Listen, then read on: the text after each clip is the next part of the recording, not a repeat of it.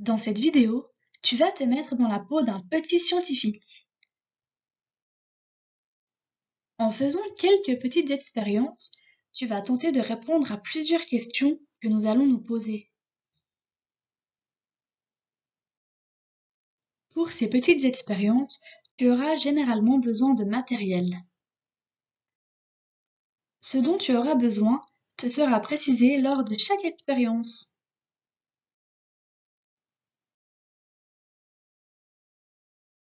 La première question que nous allons nous poser est Qu'est-ce que la pluie?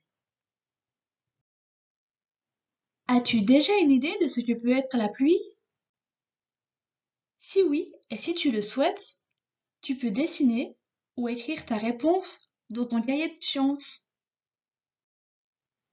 Si tu n'as pas d'idée, ce n'est pas grave, nous allons voir ensemble ce qu'est la pluie.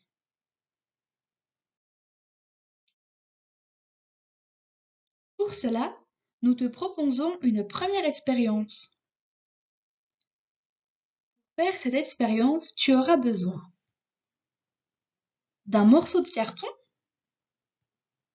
d'une feuille ou de ton cahier de sciences pour dessiner ce que tu as observé, et d'un crayon.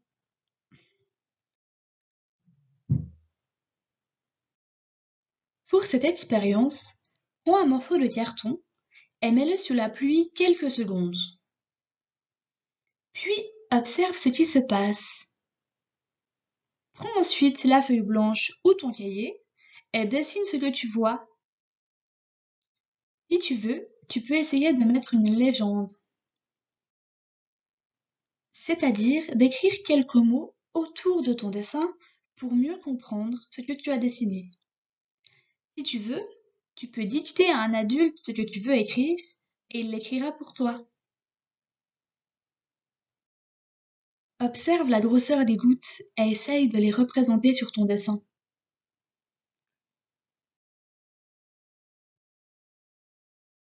À l'aide de cette expérience, nous allons essayer de répondre aux trois questions suivantes. De quoi est constituée la pluie? Comment peux-tu la décrire? Les pluies sont-elles semblables? Semblable signifie pareil. Les réponses se trouvent dans la prochaine vidéo. Bonne expérience, petit scientifique